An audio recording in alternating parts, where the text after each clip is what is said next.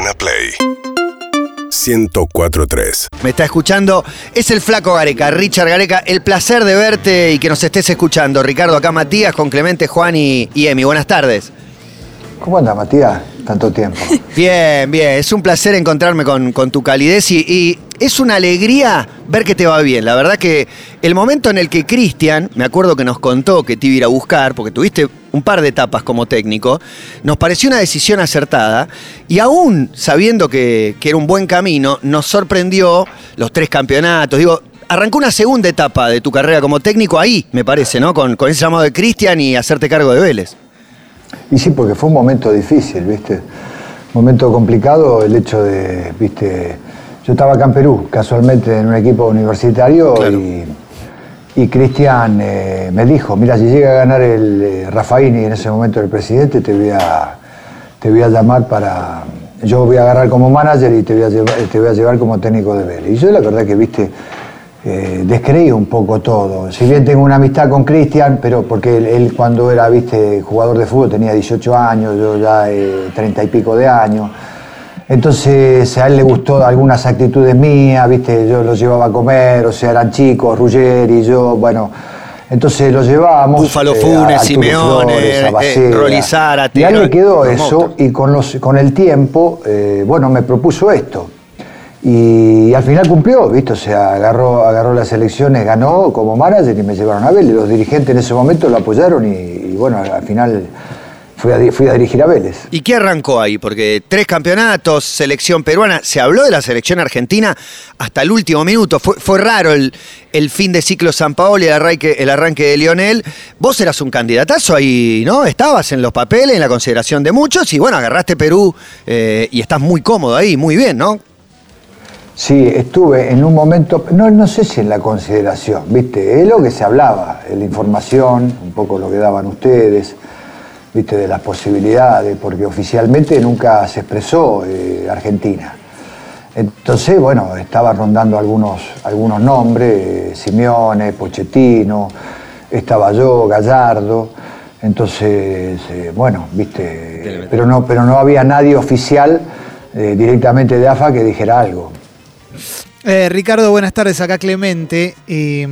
Lo que te Hola. Está emocionado, está emocionado. Está Clemente. emocionado. Es del rojo, es del rojo y te recuerda con tanto amor. Claro, no, sí, es, es- es verdad, esa es la parte menos periodística que tengo para decirte, pero sí, como hincha independiente te tengo mucho cariño, sobre todo por, por lo que nos diste como, como futbolista. Me recuerdo tu retiro, el, el Rambert llorando, me parece que es un lindo recuerdo. Pero, pero más allá de eso, Ricardo, te quería preguntar por la selección de Perú y, y cómo se encara al futbolista peruano cuando, más allá de que tiene la capacidad, de que tiene el talento, que puede rendir, durante muchos años le machacaron en la cabeza de que quizás no estaba a la altura del resto de Latinoamérica. Entonces, ¿qué fue lo primero que dijiste? ¿Qué fue lo primero que hiciste para empezar a cambiar esa mentalidad que les habían impuesto desde afuera? Y bueno, vos lo acabas de decir, ¿viste? Cuando te machacan en la cabeza y cuando, ¿viste? Eh, es como a to- todas las cosas, ¿viste? Eh, Vos recibís información, recibís información y no podés y no podés y, ¿viste? Y uno termina comprando, en definitiva. Entonces, eso es algo es importante, ¿viste? Que uno sacárselo a la cabeza. O sea, ¿quién decide por vos? ¿Quién termina decidiendo por uno? Terminan decidiendo los de afuera, termina decidiendo vos. Entonces es algo que nosotros las personas nos tenemos que poner de acuerdo, ¿viste? O sea, todo lo que hacemos nosotros, que lo define? El entorno nuestro. O lo decidimos nosotros. Entonces, eh, lo más importante de todo del peruano es la capacidad que tiene el peruano, ¿viste? O sea, que es innegable, ¿viste? Después estaremos a hablar la profundidad, o sea, por qué Perú de pronto no exporta los jugadores que tiene que exportar. Bueno, eso ya es un tema mucho más profundo de infraestructura, ¿viste? Perú se ha quedado en- en eso precisamente, ¿viste? No hay, no hay quien sustente todas esas cosas para que los jugadores puedan salir mejores formados, más profesionales, en, mayor cantidad y todo.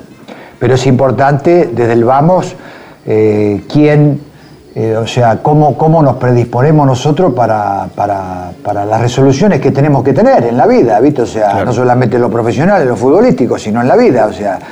eh, entonces, partiendo de la base, ¿viste? De que, de que eh, es más que nada es lo que pensamos nosotros de nosotros mismos, o sea, en este caso de la selección peruana, y no de lo que piensan los demás, ¿viste? Porque es innegable que los demás por ahí a lo mejor te tiran un porcentaje y decís, bueno, eh, no sé, Perú qué porcentaje tiene de clasificar y por ahí a lo mejor, es qué sé yo, bueno, te hablo de la clasificación anterior, decían, no sé, viste, quedábamos eliminados, que teníamos el 5%, el 10%, pero bueno, hay un 10%, le decía yo, bueno, si hay un 10%, vamos a agarrarnos de ese 10%, para, para, para, algunas personas, qué sé yo, tener el 100% de seguridad no alcanza.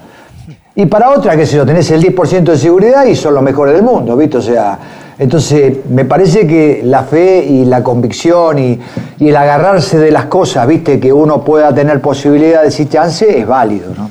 Totalmente. Y pensaba en el ejemplo Chile, porque un entrenador es mucho más que un dispositivo táctico o tratar de, plantear un partido, ¿no? Y, pensaba cómo eh, de Chile se decían que eran poco profesionales, no sé cuántas cosas, y creo que la gestión de Bielsa, por más que los frutos se vieron después con, con San Paolo y con Pizzi, les inculcó esa mentalidad de ustedes tienen que salir a en todas las canchas tenemos potencial. Eh, ¿Qué fibra tocaste para que el jugador peruano sepa que puede, que está capacitado, que, está preparado para asumir ese lugar protagónico que por ahí compraba la idea de los demás, de, verlos como, como un equipo más débil de lo que es? Y lo más importante es que somos sudamericanos, ¿viste?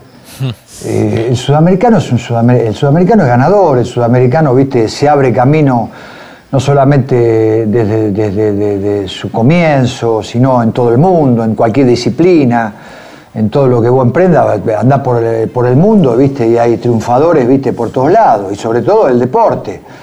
Entonces, cuando uno tiene la sangre, ¿viste? Lleva un, origen, eh, una manera de, vivir, una manera de afrontar, una manera de abrirse camino, de, el hambre, llamarlo el hambre, el deseo de triunfar. Eh, eh, el sacrificio, todo ese tipo de cosas, eh, bueno, viste, cuando uno tiene, tiene esos rasgos, eh, nunca, nunca deja, nunca deje. O sea, el, jugador peruano, el jugador peruano, viste, o sea, históricamente en la década de los 70, por ahí ustedes son más jóvenes y todo, no, cracks. tuvo cada selecciones espectaculares, eso nunca se pierde.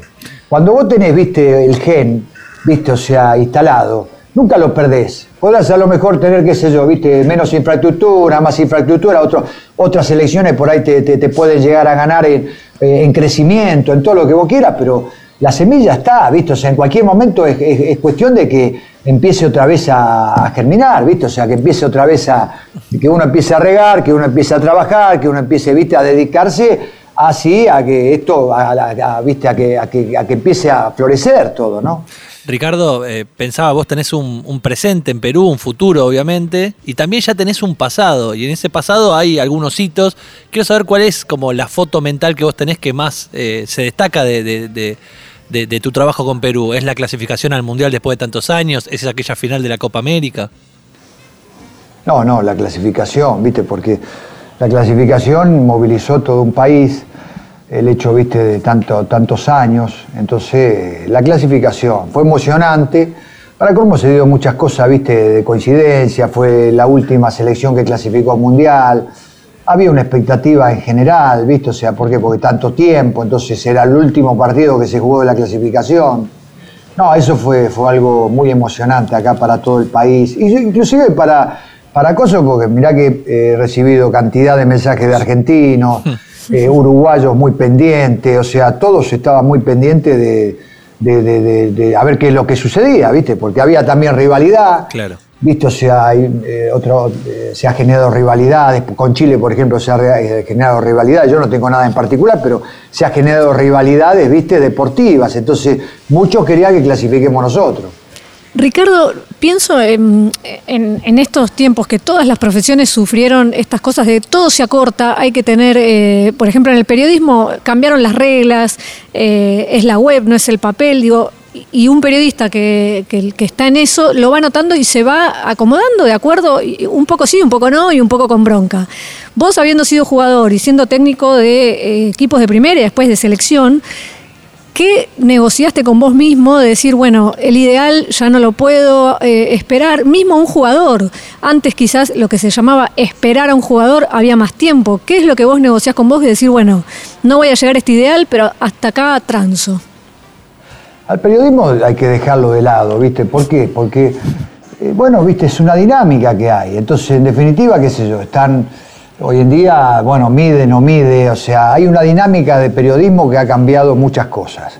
Y que es el trabajo de ustedes, o sea, lo- me gustaría que fuera de otra manera y me gustaría que fuera de otra manera, qué sé yo, ¿viste? O sea, eh, no sé, no, te- tendríamos que hablar de un montón de cosas, pero es lo que hay. Entonces, eh, eh, y, es, y nosotros tenemos que enfrentar eso, porque el periodismo también te eleva, te lleva, te lleva a situarte a un lugar de, de- qué sé yo, de, de ídolo, en un lugar eh, muy alto, y también te baja. Entonces, ¿a mí me gusta que me lleven ahí arriba? Sí. ¿A mí me gusta que me lleven ahí abajo? No. Ah, bueno, pero una cosa me gusta, otra cosa no me gusta, no. Entonces dejo trabajar, eh, sé que es así, sé que es este ambiente. Entonces, ¿qué no negocio que me, que me afecte a mí? Viste, yo sé cómo se mueve, sé cómo es todo esto, eh, sé en este caso en el ambiente futbolístico como es, porque tantos años como jugador, tantos años como entrenador, entonces sé cómo, sé cómo es eh, todo, este, todo este juego. Lo más importante es que, qué me permito yo que me afecte o qué no me permito que me afecte. ¿Qué tengo yo como, viste, como, qué adquiero yo para, para mi futuro? ¿Qué es lo que quiero yo como norma de vida, como norma de profesional? ¿Viste? O sea, y, en base a eso, bueno, eh, trato de no apartarme, ¿viste? Entonces, no me modifica que, que, ¿viste? que hablen mal de mí, no me modifica que hablen bien de mí. Eh, ustedes me dirán, bueno, pero escúchame, no, no, no, no sentís, por supuesto, ¿viste? O sea, ¿a quién, ¿a quién le gusta que lo insulten? ¿A quién le gusta que lo critiquen? ¿A quién no le gusta que lo alaben? Pero dentro de ese contexto es importante tener un equilibrio, ¿viste? Porque Sí. tener un equilibrio te hace estar enfocado. Y yo lo que y nosotros, en este caso, los entrenadores más que nada, si hay algo que tenemos que estar es enfocado, ¿viste? Porque tenés que estar enfocado en las conferencias de prensa, tenés que estar enfocado en lo, cuando ganás, tenés que estar enfocado cuando perdés, las preguntas son, ¿viste? complicadas, entonces, ¿qué tenés que tener? Bueno, eh, saber, que, saber que hay preguntas de todo tipo. Qué fenómeno. Eh, este discurso lo podrías escuchar de boca de cualquiera, Sí. pero no cualquiera podría refrendarlo con acciones. Y eso es lo más grande que tiene el flaco. Es, es fácil ponerse en el lugar de la moderación. A lo que yo te quiero preguntar, porque has pasado etapa de tu carrera, pasar de River a Boca, la final con América de Cali contra River ese día de lluvia, Isquia salió a calentar con la de Boca abajo y la mostró, pero todos los insultos fueron para vos. eh. Son 80.000 tipos cantándote, Gareca insultándote. Eh, digo, ¿Se aprende la moderación? ¿De dónde la sacas? En Perú te querían hacer una estatua, cuando quedaste noveno te querían meter preso, más o menos. ¿Cómo, cómo haces? Digo, ¿hay algo que, que- aprendiste? ¿Hubo un momento que eras un cabrón y alguien te, te paró el carro y entendiste el camino de la moderación? ¿Se aprende o es innato desde que sos chico? No, se aprende. Y bueno, vos sos periodista, escúchame. Mis hijos te escuchan siempre, ¿eh? aparte. Gran abrazo. Que les quiero, les quiero eh, mandar saludos que seguramente te están escuchando, a Milton y Robertino. Y sobre todo ellos, porque tengo una hija también Fiorella, viste, pero que no, no te está. eh, ellos, por lo menos, sabía de, de- de- de- que- de mis hijos que te están escuchando permanentemente. Mi esposa también. Entonces, pero más allá de todo eso, más allá de. Es la experiencia, viste, que uno tiene, la, la vivencia que nos toca vivir, o sea, que nos toca, que nos toca Aprendiste día a día, algo. O sea, tanto a, a ustedes eh, desde lo profesional, qué sé yo, no sé, o sea, eh, la exigencia que ustedes tienen de, de- de- de que los escuchen, de, bueno, de, traer información, de, de- de algo que convence a la gente, de lo llamativo, y bueno, y le deben tocar miles de, miles de situaciones.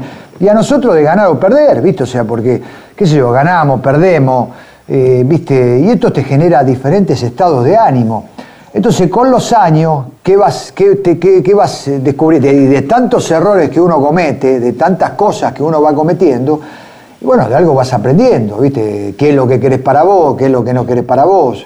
Entonces, bueno, he ido aprendiendo, ¿viste? De mis frustraciones, eh, saber que, ¿viste? Que, que- por ahí, bueno, te toca ganar, te toca perder, y que forma parte de esto. Lo más importante que yo creo, creo, ¿no? En este, en este aspecto soy un convencido, que si bien los triunfos te ayudan, los triunfos te ayudan y, y te fortalecen anímicamente, también son importantes, y esto no significa que uno, uno quiera que le vaya mal, pero también vos tenés que encontrarle una mirada positiva cuando las cosas no te van bien, ¿viste? ¿Por qué? Porque cuando las cosas no te van bien, y ese acercamiento que tenés de la gente, y, qué sé yo, gente importante que por ahí antes, antes estaba al lado tuyo, dejó, dejó de estar, también darle un valor y eso te permite crecer, te permite trabajar el carácter. ¿Viste? El carácter, ¿dónde lo trabajas? El carácter, las personas, ¿dónde la trabajan? ¿Lo trabajan en los triunfos? No.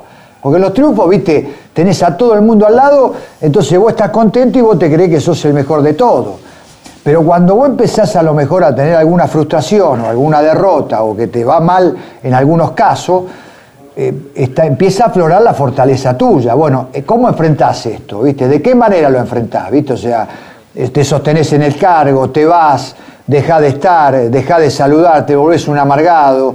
lo que antes hacías bien, ahora lo, lo, haces mal. O sea, lo que antes saludabas a la gente, dejás de saludarla. ¿Qué te volvés? ¿Viste? O sea, ¿cómo te volvés? Y yo creo que no. Yo creo que ahí es donde vos, a partir de ahí, empezás a, a tornarte un tipo que soporta la adversidad. Y cuando vos soportas la adversidad, te vas haciendo cada vez más fuerte. Ricardo, te, te, quiero llevar un término medio entre el máximo triunfo y la derrota, que es, si querés, algo así como el casi gol, ¿no? Que sería llegar a la final, pero no ganarla, o en tu caso, si querés como futbolista, eh, hiciste el gol de la clasificación, a último momento no fuiste al 86, pero el camino recorrido había sido un camino absolutamente satisfactorio, con buen rendimiento, lo mismo la selección de Perú en la Copa América. Sobre eso, ¿cómo se trabaja? Eh, cuando hay un buen trabajo, hay buenos resultados y lo último que falta es simplemente una cereza, que no es derrota y tampoco es la máxima victoria. ¿Cómo se trabaja internamente y también sobre el futbolista? Bueno, internamente, por eso, o sea, es importante, hay un cómo, ¿viste? O sea, a veces, muchas veces se pierde la cabeza. O sea, resulta que vos llegás a una final, eh, la perdés. Eh, bueno, pero, ¿viste? O sea, ¿cómo llegaste a esa final? ¿Por casualidad? Eh, ¿Jugando bien? O sea, ¿tuviste argumento para ganarla? No la pudiste ganar porque, porque, bueno, a lo mejor te enfrentaste a alguien que fue superior, pero en el papel, ¿cómo fue el papel?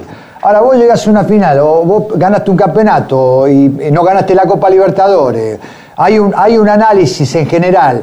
O te volvés loco, ¿viste? O de pronto, qué sé yo, empieza a generarse un clima o un ambiente de que solamente existe, solamente existe, pongamos un ejemplo, la Copa Libertadores.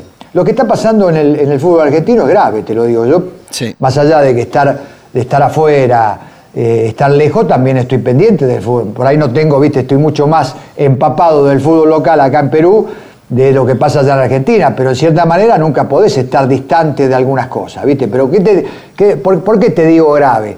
Porque, qué sé yo, o sea, eh, vos en algunos casos, ¿qué, ¿qué ha perdido? ¿Qué ha perdido de importancia hoy en día? Salir campeón en el fútbol local. Entonces, ¿viste? O sea, pareciera que solamente existe la Copa Libertadores. Sí. Y, no es así, ¿viste? O sea, porque salir en el campeón del fútbol local es muy importante y Argentina no debe perder eso. ¿Me entendés? ¿Qué es lo más importante dentro de los torneos internacionales? Salir campeón de la Copa Libertadores, está bien, suponete, es el trofeo más que se ambiciona más. Después que salir campeón del mundo, cosa que es más lejano, ¿viste? En Argentina. Con esta realidad que estamos viviendo, con este, digamos, acaparamiento eh, masivo de, de, de, información europea que tenemos, cada vez es más, más lejana la posibilidad de que un equipo argentino salga campeón del mundo. Lo veo, Sí. o por lo menos lo veo yo de esa manera. Sí. Pero después de todo eso, eso, eso, salir campeón del fútbol argentino es muy importante, ¿viste? Pero a veces llegan con la conclusión que parece que lo único que existe es la Copa Libertadores. Entonces, la pregunta que vos me haces en respecto a lo, mi- a lo mío, yo analizo las cosas. y Yo creo que todo el mundo tiene que analizar, ¿viste? Antes de tomar una decisión, antes de decir, no, está mal lo que hice, antes de, de- lo que quiero para mí, o de, o de lo que quiero para los jugadores, o si tengo que conformar un equipo, o si, qué sé yo, a nivel dirigente, ¿qué resoluciones toman los dirigentes? O sea, eh, eh, ¿a quién le hace caso los dirigentes? ¿A quiénes? O sea, porque tiene que bajar dentro de la dirigencia, tiene que bajar un- una, una- una línea de tranquilidad, eh, tiene que bajar del manager, del dirigente, del, director técnico, porque muchas veces uno mismo se condiciona, ¿viste?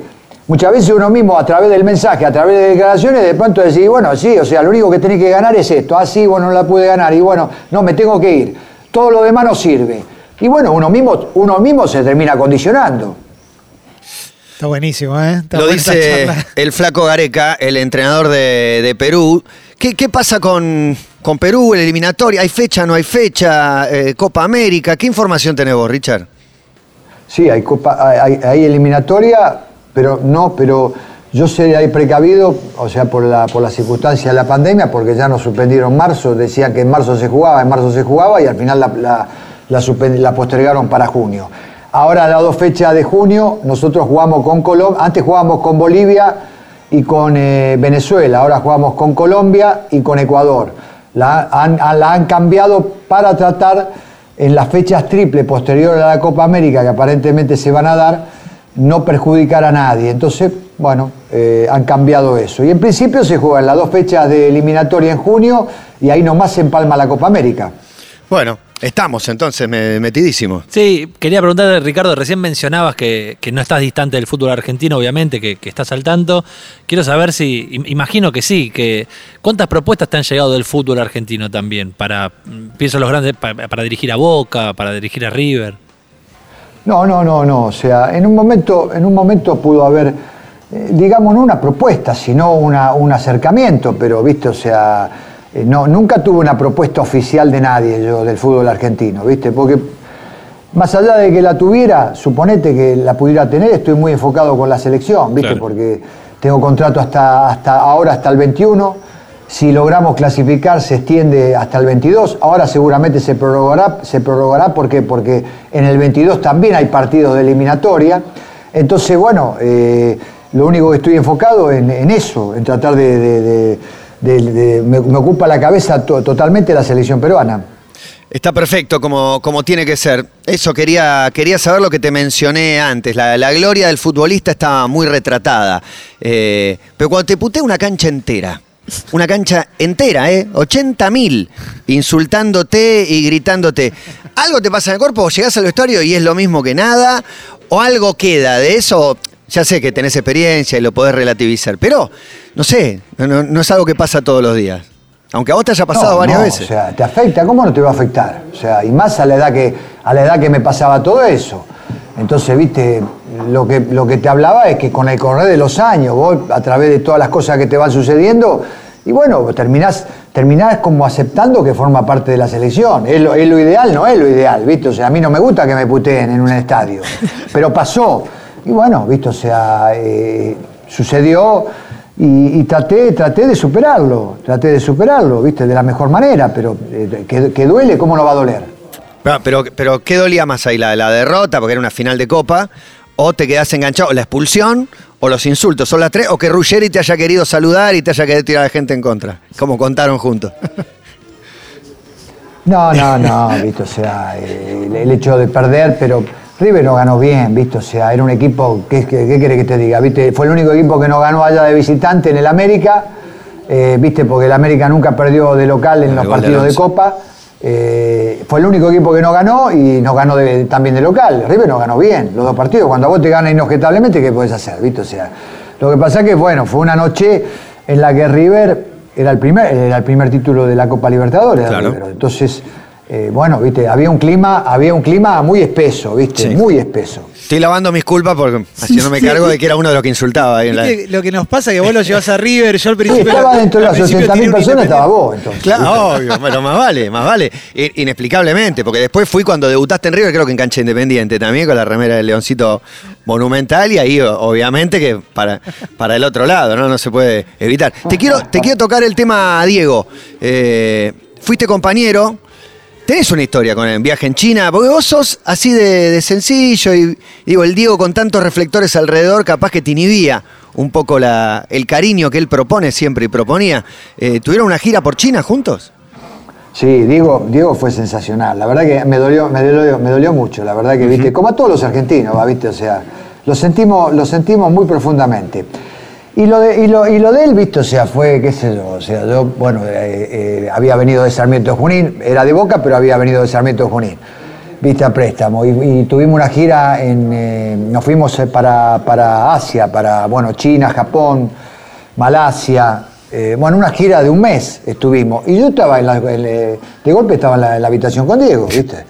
Y un día llegamos a China y en China no podía dormir. Él no podía dormir, yo no podía dormir. Con el cambio de horario no podíamos dormir. Entonces me dice, acompañame, vámonos, vamos a caminar. Bueno, y le- lo acompañé, fuimos a caminar. Y había custodia, ¿viste? Y Chile no había nadie, a la madrugada no había un alma. Y de golpe, viste, es un, es un hormiguero, o sea, a una determinada hora salen, fluyen por todos lados, pero bueno, a la hora que fuimos no había un alma. Y fuimos, entonces a mí se me da por parar una relojería y viste, el 10 de febrero es mi cumpleaños. Entonces, esto fue a principios de enero, viste, o sea, una gira de un mes. Entonces, paré en una, una- y le digo, mira qué lindo reloj, me gusta ese reloj. Y era, viste, un Rolex. Bueno, a ver, te lo digo, capaz que me matás, pero bueno, No, era un no, reloj. bien. era un reloj de eso, uno por esto. combinado, viste, no, de acero, disculpame, de acero. Hermoso, viste, me había encantado. Y bueno, agarró, viste, y se, y se ve que a él le quedó. Mirá que hizo un comentario así nomás, como, viste, paseando en la madrugada, en China, viste, imagínate vos que, de qué, de qué podés hablar. Era, era caminar nada más, hablar de cualquier cosa con él y parar en una vidriera y hacerle ese comentario. Y el 10 de febrero, cuando fue mi cumpleaños, me regaló ese reloj, viste. O sea, me, me aparece, me aparece un regalo de parte de Diego, el, el reloj que yo había elegido en ese momento. Entonces, viste, son, él tenía esos detalles que era una cosa eh, increíble, Diego, viste, o sea, y no solamente conmigo, sino con todos, ¿eh? ¿Y hoy te, te da tristeza no, haber, no haberte acercado un poco más a ese cariño que él te proponía? Sí, la última vez que lo vi fue en Rusia, en el sorteo, ¿viste? Cuando se sorteó, él sacó la bolilla, él sacó la bolilla nuestra de- del grupo, ¿viste? Sí. Entonces lo encontré ahí, fue la última conversación que tuvo. Hacía un montón que no lo veía, te aclaro, un montón que no lo veía. ¿Y qué pero, dijeron? ¿Qué sé yo? ¿Qué no sé hablaron? si con Diego fue piel, yo creo que a veces eso existe entre dos personas. Piel, cariño, pasan los años, por ahí ni, ni te ve, ni te saludás, ni te hablás. Pero de golpe, de golpe te encontrás con una persona y qué sé yo, pareciera que fue ayer. Y con él me encontré en Rusia y empezamos a hablar, viste, de, de- qué sé de, cosas como si, si hubiésemos estado en Boca en aquel momento, viste. O sea, él siempre conmigo tuvo, tuvo y yo, y yo con él también, siempre, o sea, mejor, mejor, mejor dicho, él conmigo se abrió de una manera muy, muy, muy grande, viste. O sea, siempre voy a estar eternamente agradecido a eso, ¿no? Eh, Nombraste antes, perdón, perdón, Clemen, Sí. nombraste antes eh, tus hijos que escuchan el programa. Le mandamos un saludo a Robertino, a tu mujer, a- a- al otro hijo. A Milton. A Milton también. Y tenés una hija eh, presente en redes también. Bueno, Bascunian la tiene, la tiene identificada también porque alguna vez estalló para, para reclamarle algún fallo, pero tengo entendido, no, no sé, decime vos que, que- No sé cómo es la historia con tu hija o, o si tuviste una historia muy particular, ¿no? Con, con- con una hija. Sí, es una historia particular. La primera vez que lo cuento en un programa, eh, bueno, sí, tuve una historia, ¿viste? O sea, que bueno, que pasado 30 años, ¿viste? O sea, en el 2013 fue eso. Y bueno, fue algo increíble, en un momento eh, mío, eh, profesional, bárbaro en todo aspecto, y bueno, de, de- de- de la nada aparece una hija, o sea, un contacto entre mi hijo mayor, Milton, eh, y entre ella, eh, bueno, conociéndose, viste, por, eh, eh, por Instagram, por, eh, o por Facebook, viste, Sí, por como las redes, se, se claro. Y de una cosa a otra pe- pegaron ondas, se hablaron y, y bueno, llegaron a la conclusión, ella le dijo que posiblemente yo era el padre. Y bueno, a partir de ahí se nació todo- toda la historia y res- resultó ser que yo era el padre, viste, de ella. Y yo no tenía conocimiento alguno de nada, viste. Pasaron toda una vida, eh, yo con nietos, eh, pero bueno, eh, fue duro, fue una etapa muy dura de mi vida, una etapa complicada de mi vida, donde tuve la comprensión de mi familia, de mi esposa, un fenómeno, una mujer sensacional, al cual estoy eternamente agradecido. ¿Por qué? Porque, bueno, visto, o sea, eh, me bancó en momentos muy complicados, muy difíciles. Tal es así que, bueno, yo necesité irme, eh, salir al exterior, salir un poco, ¿viste? Porque, porque, bueno, necesitaba, fue ahí donde salió Palmeira, yo Palmeira, Claro. si bien, ¿viste? O sea, eh, fue una etapa, eh, bueno, donde, ¿viste? No me fue bien, no estaba en, en la- en las mejores, eh, para una toma de mejores decisiones, pero necesitaba yo trabajar, eh, irme un poco afuera. Bueno, fue una historia, fue una historia fuerte, pero que hoy en día eh, somos familia, visto, o sea, está totalmente incorporada, totalmente integrada.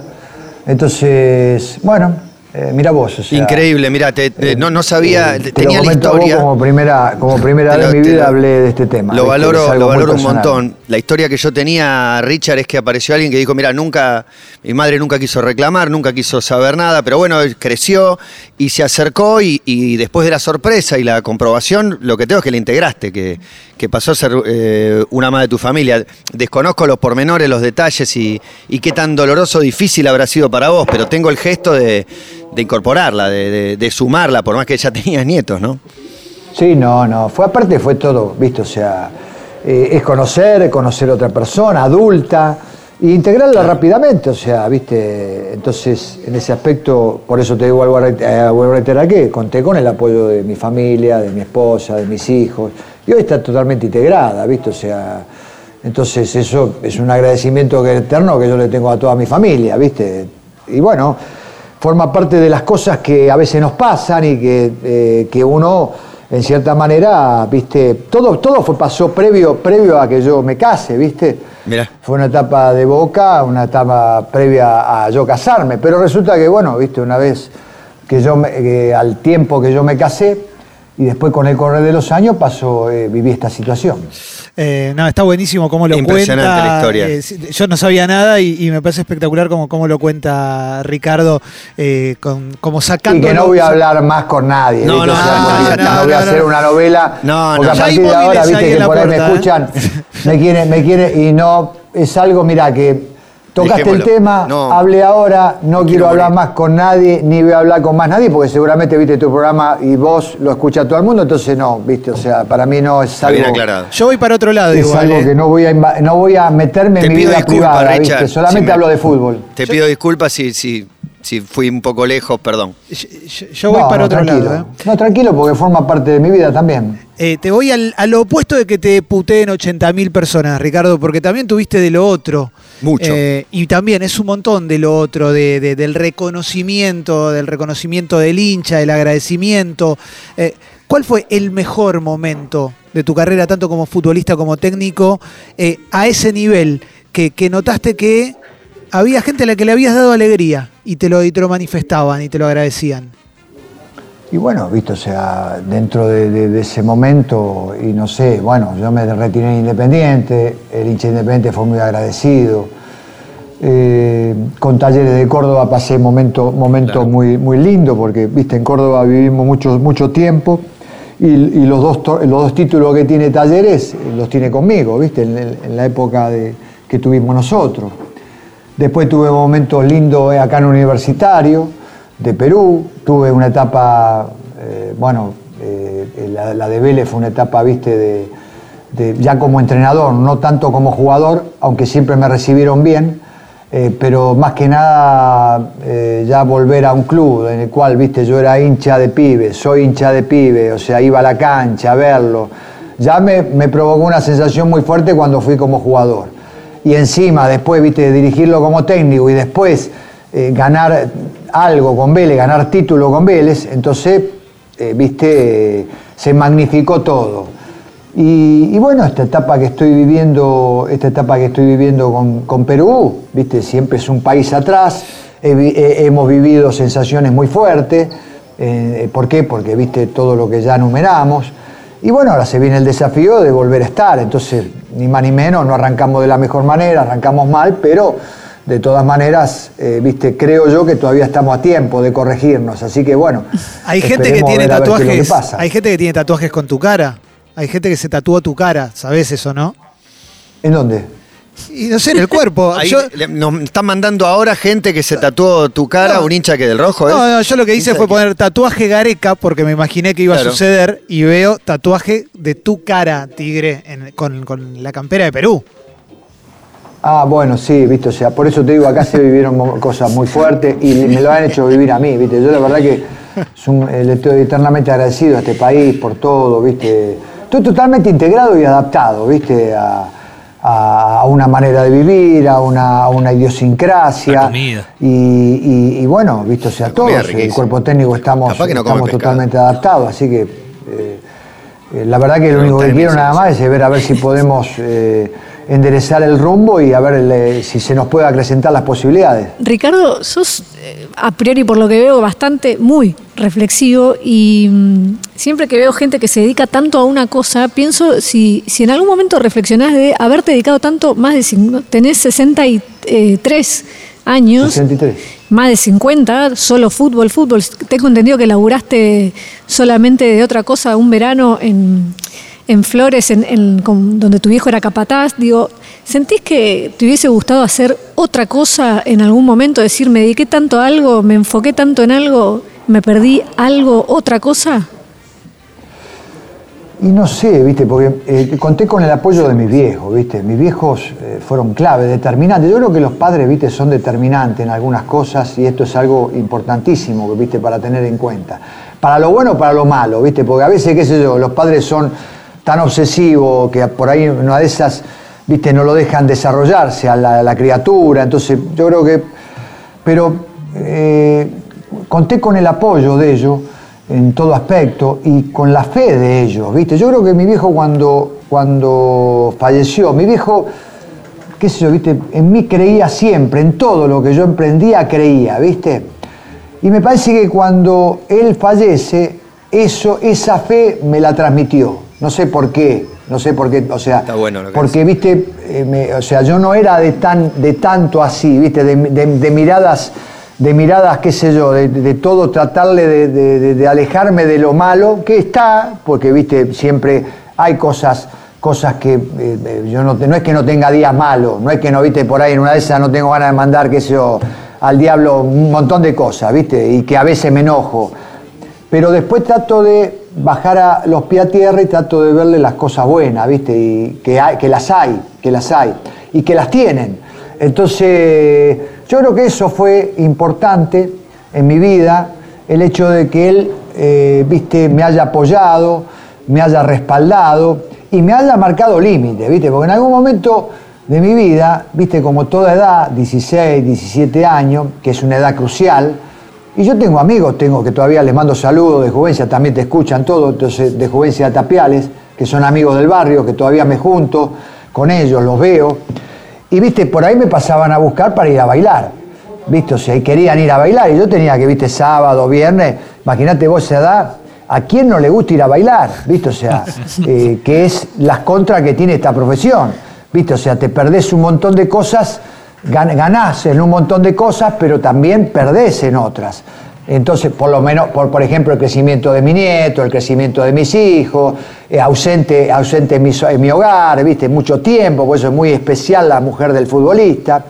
Entonces, todo este tipo de cosas que yo tenía que vivir, no las vivía, ¿viste? Entonces, mi viejo, en algún momento yo quería, ¿viste? Ir a, ir a salir a bailar, estar con una chica, estaba de novio, eh, en un momento, viste, tuve que agarrar y decirle a una chica que yo quería, no, hasta acá llegamos, eh, viste, ¿por qué? Porque ella quería salir a bailar y sin embargo yo no podía. Yo no podía. ¿Por qué? Porque mi papá me puso límite, viste, me dijo, no, o te dedicas a esto o te dedicas al otro. Y bueno, fue, fue, un punto de inflexión, viste, fue un punto donde tuvo mucho que ver él como para que yo desarrolle una carrera. Y lo único que siempre se me cruzó por la cabeza es ser jugador de fútbol. Yo iba en el colectivo, qué sé yo, iba a estudiar y me imaginaba siendo jugador de fútbol. Nunca tuve otra cosa que no fuera el fútbol en la cabeza. Y ahí está, dirigiendo a Perú, dirigiendo en un mundial, eh, haciendo historia en seleccionado peruano. Es un placer hablar con vos, Richard. Te mando un abrazo, nuestro cariño genuino para vos y para toda tu familia. Y la admiración también por cómo, por cómo llevas adelante esta actividad tan jodida, tan difícil, con tanta naturalidad, con tanta madurez. Un abrazo enorme y gracias. Un abrazo grande para vos, Martín, y para todos Gracias. eh, lo- la gente ahí, todos. Un abrazo. Muchas gracias. Seguinos en Instagram y Twitter. arroba Urbana Play FM